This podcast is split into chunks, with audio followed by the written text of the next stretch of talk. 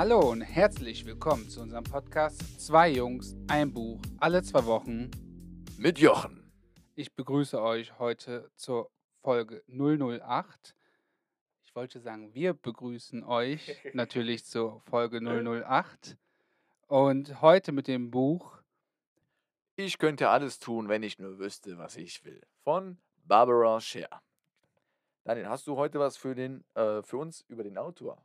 Tatsächlich nicht. Okay. Ich habe ein bisschen was recherchiert. Also Barbara Scher ist ähm, 1935 geboren und kommt eigentlich aus Amerika. Und sie ist Autorin und Coach. Also sie hat auch in vielen Fernsehshows gesprochen, auch teilweise an Universitäten. Und ist ähm, leider letzten Jahres im Alter von 84 Jahren verstorben. Ja. Aber ich habe ein Foto übrigens gesehen. Ich weiß nicht, kennst du Vera F. Birkenbiel? Ja, klar. Ähm, guck mal hier, ich muss, muss ich kurz zeigen. Ich finde, die sieht ein bisschen so aus wie die. Könnt ihr euch auch mal anschauen. Schon, oder? Ja, absolut. Ja. Ähm, auf jeden Fall Vera F. Birkenbiel, wer die Frau nicht kennt. Ich weiß nicht, du hast bestimmt auch schon ein paar Vorträge von ihr geguckt. Auf YouTube wurde sie mir immer mal vorgeschlagen. Da hat die Lehrse äh, Hörsäle wirklich gerockt. Ja, meistens so zum Thema Sprachenlernen, fand ich. Oder so generell Lernverhalten. Ja, so viel so didaktisch und sowas. Also echt äh, coole Videos auf YouTube sind nicht die modernsten, also ist so eine sehr alte Kameraqualität, aber die Frau ist, kann man sehr gut zuhören. Gut, okay, zum Buch. Ersten paar Fragen. Also ich würde mal vorschlagen, wir gehen einfach mal los. Was ist das für eine Kategorie? Also diesmal würde ich einfach nur sagen, ein Selbsthilferatgeber. Und das war's. Ja, also auch 100% Ratgeber, denke ich, äh, das trifft hier vollkommen zu. So, Moment, wir richten mal kurz das Mikrofon ein bisschen, dass wir nicht so hin und her laufen müssen. So, weiter geht's. Ja, Daniel, wie ist das Buch eigentlich in den Topf gelangt? Da erwischst du mich jetzt mit kaltem Wasser.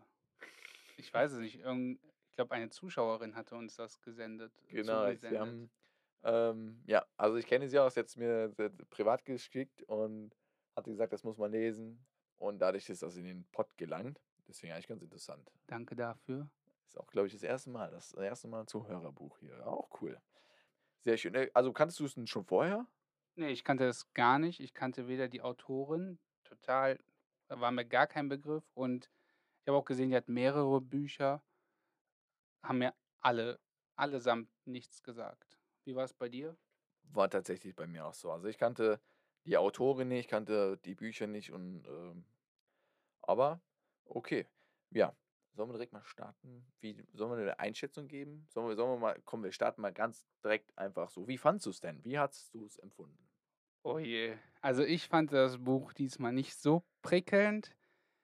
Mich hat an diesem Buch einiges quasi gestört, aber darauf gehen wir gleich, glaube ich, näher ein. Auf jeden Fall war das Buch mit, ich habe das über Audible gehört. Wie hast du es auch gehört? Ich habe es auch gehört. Es hat mich ein bisschen auch verwundert. Es ist ähm, relativ kurz auf Audible, also 3 Stunden 55 Minuten Hörzeit. Das ist ja, echt gut durchzubekommen. Muss aber zugeben, ich habe es trotzdem durchpauken müssen. Also ich habe es relativ in einem Zug gehört, beziehungsweise einmal die erste Hälfte und dann nochmal die zweite Hälfte in einem Stück.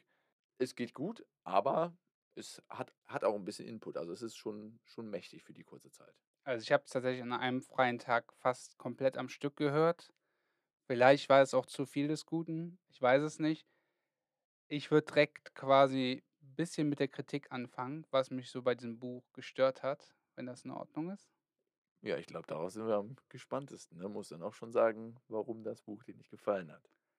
Ich fand, ich glaube, wenn man jetzt so ein aufgeschlossener Mensch ist, der so Bücher wie Café am Rande der Welt und diese ganzen Bücher so schon vor, die wir hier im Podcast schon behandelt haben, im Vorhinein gelesen haben, empfinde ich das Buch als sehr, sehr negativ. Also es hat mich immer, es wurde immer irgendwie ein so in den Mund gelegt, sagt man das so? In den Mund gelegt? Du meinst so, die, die Worte werden in den Mund, also so direkt, dass du auch automatisch diese Gedanken haben musst, oder was? Genau, ich fand so, es war, also selbst wenn man jetzt die Überschriften durchgeht oder so, aber generell so, du kannst deine Träume nicht verwirklichen, dann machst du das und das. Du kannst das nicht, dann machst du das und das. Wenn du das, wenn du Angst hast, dann machst du das und das. Und ich dachte mir bei vielen Situationen, nee, mir geht's nicht so.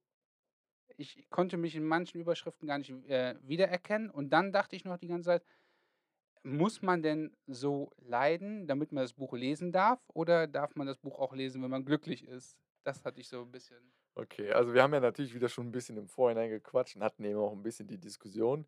Und ich muss nämlich eigentlich zugeben, dass mein Eindruck war gar nicht so negativ.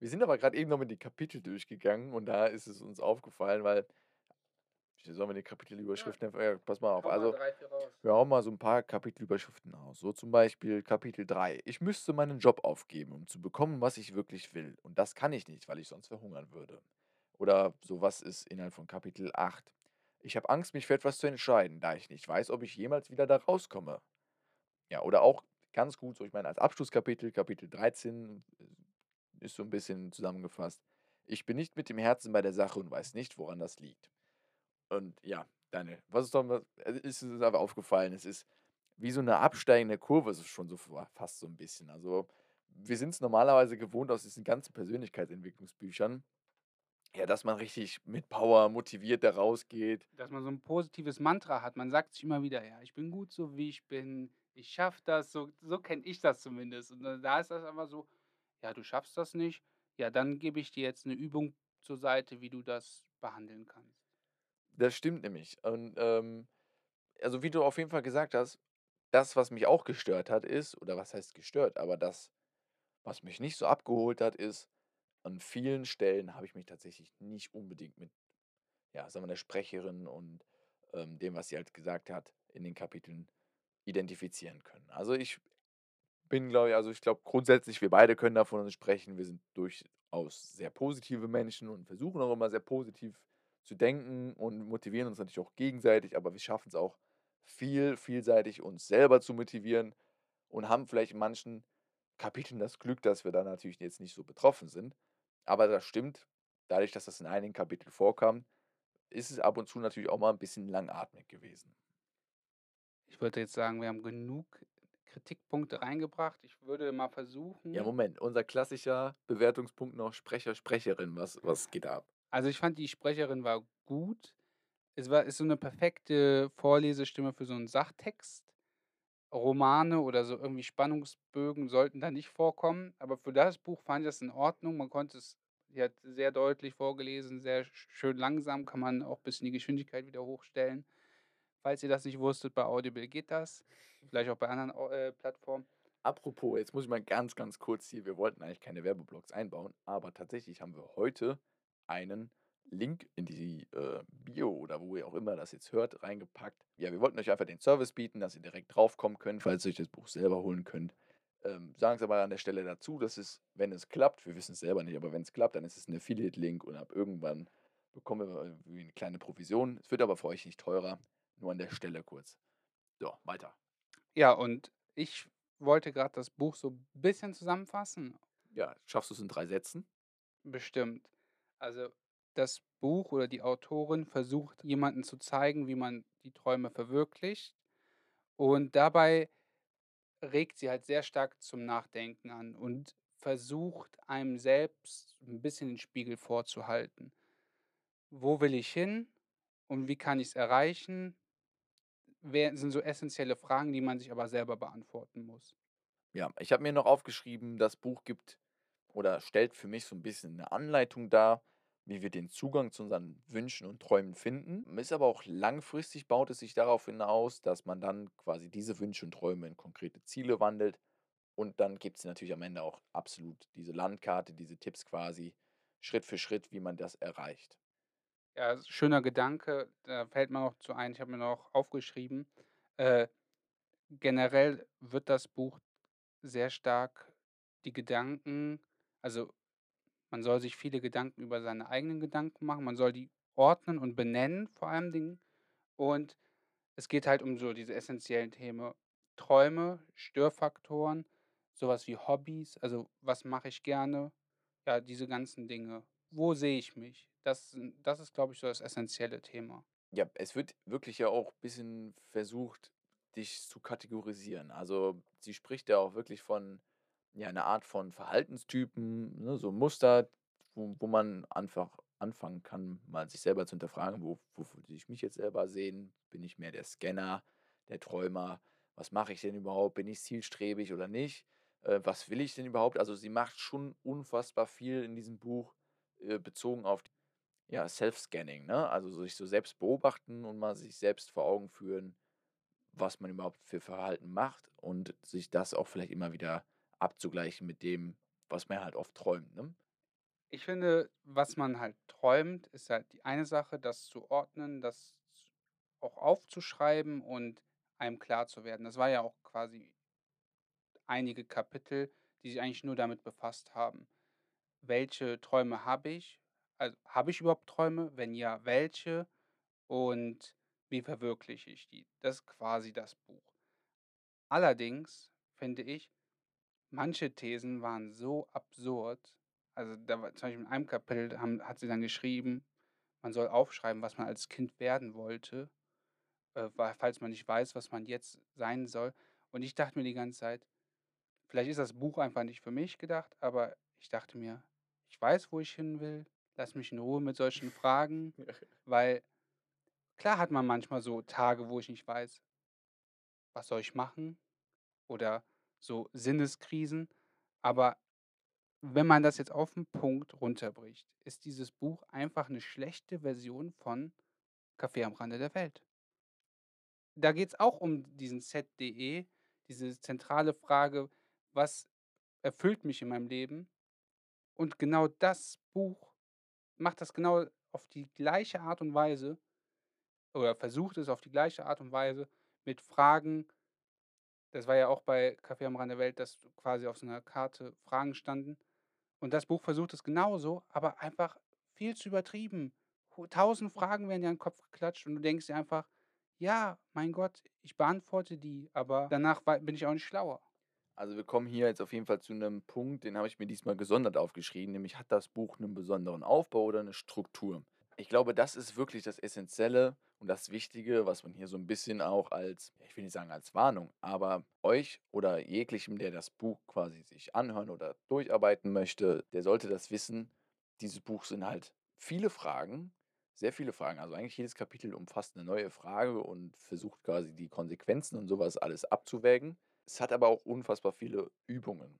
Sie sagt auch am Anfang, dass man zu Kapiteln springen kann. Und ich glaube, in diesem Fall würde ich's tatsächlich empfehlen, dass man sich im Vorhinein vielleicht die Kapitel anschaut, die Überschriften und sich dann erst überlegt: „Welches brauche ich grade?“ Wenn ihr euch zum Beispiel im Vorhinein die Kapitel anschaut und sagt: „Okay, ich brauche keins von denen“, ist das auch absolut nicht schlimm.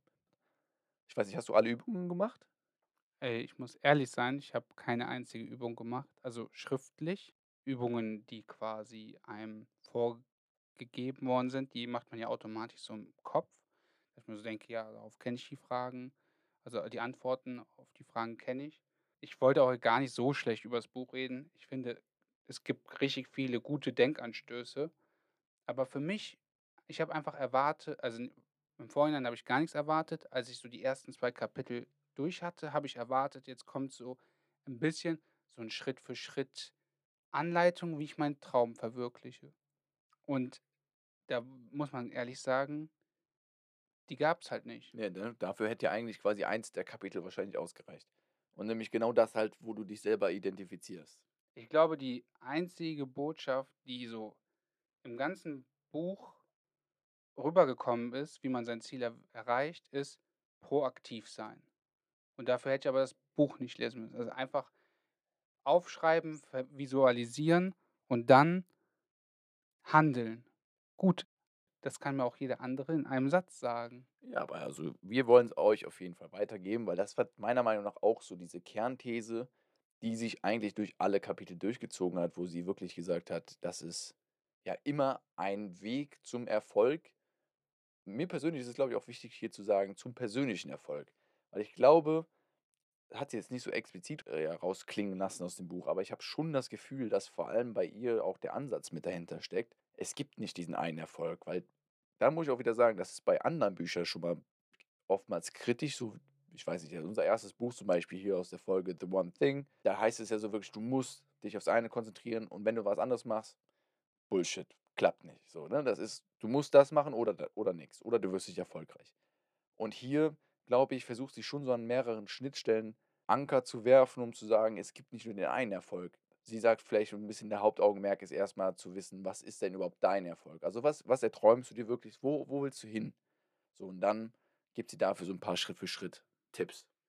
Ich fand an einem Kapitel dieses, was worüber ich mir immer Gedanken mache ein Kapitel fand ich sehr interessant. Ich glaube, das war: „Wenn ich meinen Job aufgebe, dann muss ich verhungern.“ Das hat mich so gecatcht, weil viele Menschen, die man so aus dem Alltag kennt oder mit denen man sich unterhält, die sagen so: „Ja, ich ich würde ja, wenn ich könnte, aber ich kann nicht, weil ich arbeiten gehen muss, weil.“ Und das ist einfach so ein Thema, was mir halt selbst am Herzen liegt und wo ich mir einfach gedacht habe, diese ganzen Weil-Gründe sind eigentlich nur Gründe dafür, dass quasi das Leid, was man jetzt auf der Arbeit verspürt oder die den Job, den man jetzt quasi macht, der eigentlich gar nicht die Leidenschaft oder die Erfüllung bringt, dass in diesem gewohnten Alltag zu bleiben, nichts zu ändern, dass dieser Leidensdruck zu klein ist, um zu sagen: „Ich höre jetzt auf.“ Ich kenne auch Menschen, die waren so unglücklich in ihrem Job, ob aus finanzieller Sicht oder